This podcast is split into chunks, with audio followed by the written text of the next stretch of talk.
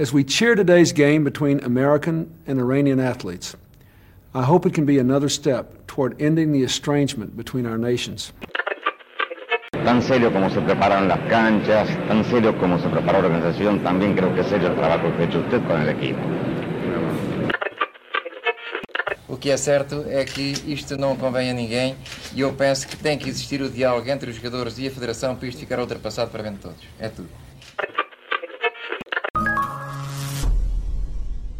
Já muito se disse e escreveu sobre a participação portuguesa no Mundial de 1986. Saltilho, no dicionário popular de futebol, significa confusão, escândalo ou mesmo amadorismo. Mas esteve longe de ser caso único na história dos Mundiais. Em 1986, o Campeonato do Mundo no México estava prestes a atingir um ponto máximo na profissionalização da competição para os padrões da época. Tudo passava a ser otimizado para as transmissões televisivas, desde a publicidade nos estádios até aos horários dos jogos a pensar no público europeu. Vivia-se por isso um período em que o futebol deste nível estava já longe do amadorismo de outros tempos. Mas havia uma federação que, qual a aldeia gaulesa, resistia à mudança. A Federação Portuguesa de Futebol, na altura liderada por Silva Rezende, um homem do Estado Novo, vivia ainda, precisamente, nos anos 60 do século XX. Depois de um Euro 84 de sucesso, talvez os homens da Federação não quisessem acreditar que aquela extraordinária geração de jogadores se iria apurar para mais uma fase final. Só que Carlos Manuel fez o gol de uma vida em Estugarda e carimbou o bilhete para o México. Um bilhete com muitas escalas, depois de Lisboa ao México a seleção para o primeiro em Frankfurt, depois de Dallas só depois chegou ao México para viajar de autocarro rumo a uma unidade hoteleira que não tinha condições nenhumas para receber uma equipa de futebol. Uma equipa de futebol ainda por cima que se preparava para disputar o principal torneio mundial da modalidade. Campos inclinados, pouca privacidade, toda a logística falhou nesta preparação do Mundial 86. E os jogadores não aguentaram este amadorismo, a que se juntava uma crucial indefinição na questão dos prémios de jogo e de participação no Mundial do México. Houve uma greve, um jogo amigável, uma rebelião que fez correr muita tinta. E nem assim Silva Rezende se deslocou ao hotel da seleção. Os jogadores, liderados por Bento, estavam ainda a ganhar consciência de classe depois de muitos anos a serem marionetas nas mãos dos dirigentes federativos. À distância, os portugueses acompanhavam atónitos a rebelião dos craques em Saltilho e a verdade é que a narrativa acabou por beneficiar, na altura, a Federação e a colocar os adeptos contra os jogadores, que foram vistos como mercenários quando deveriam estar a defender a pátria e uma camisola que já não marcava presença desde os anos 60 em mundiais.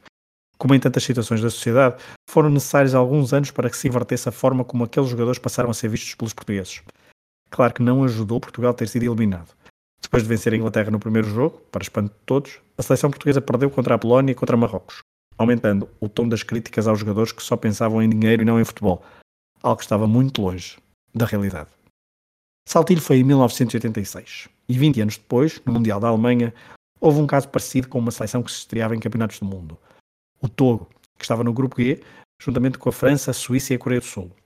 A grande estrela dessa seleção era um jovem chamado Emmanuel Adebayor, avançado que já jogava no Arsenal.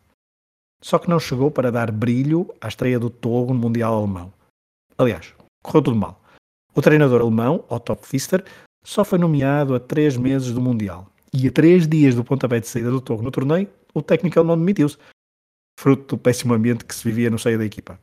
Os jogadores recusavam-se a treinar e exigiam à Federação mais prémios de jogo, mas não chegaram a acordo.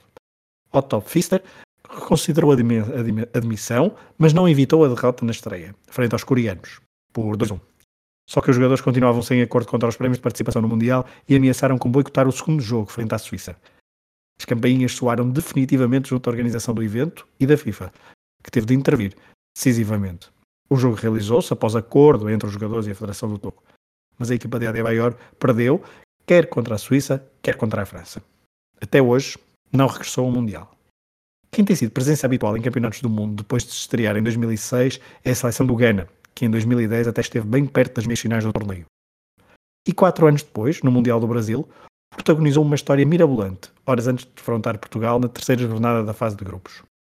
Depois de terem perdido com os Estados Unidos e de terem empatado com a Alemanha, que viria a ser campeão do mundo, os jogadores do Ghana ameaçaram não jogar frente a Portugal se não recebessem o dinheiro que reclamavam da Federação. O apuramento estava ainda em jogo, recorde-se, quer para Ghana, quer para Portugal. Mas isso não invalidou que os jogadores da seleção africana mudassem o foco da sua preparação. Deixaram de pensar em táticas para pensar em dinheiro. A conferência de imprensa 24 horas do jogo, antes, frente a Portugal, é um dos momentos surrealistas da história dos campeonatos do mundo. Durante mais de meia hora falou-se de dinheiro e da forma como ele chegaria aos jogadores.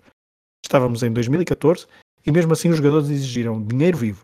As transferências bancárias não eram hábito na Federação e os jogadores só entraram em campo depois de receber um valor a rondar os 3 milhões de euros distribuídos em sacos de dinheiro vivo pelos jogadores, depois de ter, ter sido transportado e escoltado antes de chegar ao local do estágio do Ghana.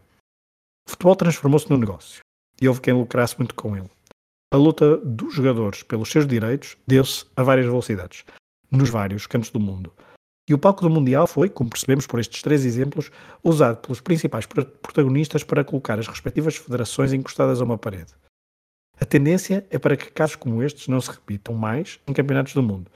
Mas nem 2014 foi assim há tanto tempo, nem a FIFA. E as pessoas que mandam no futebol são indivíduos por quem se pode colocar as mãos no fogo. O futebol, em último caso e por muito que não pareça, ainda pertence aos jogadores. E a sua consciência de classe e união podem fazer tremer os políticos e dirigentes nas piores alturas. As we cheer today's game between American and Iranian athletes, I hope it can be another step toward ending the estrangement between our nations. Tan serio como se preparan las canchas, tan serio como se prepara la organización, también creo que es serio el trabajo que ha hecho usted con el equipo. Que é certo é que isto não convém a ninguém e eu penso que tem que existir o diálogo entre os jogadores e a Federação para isto ficar ultrapassado para bem de todos. É tudo.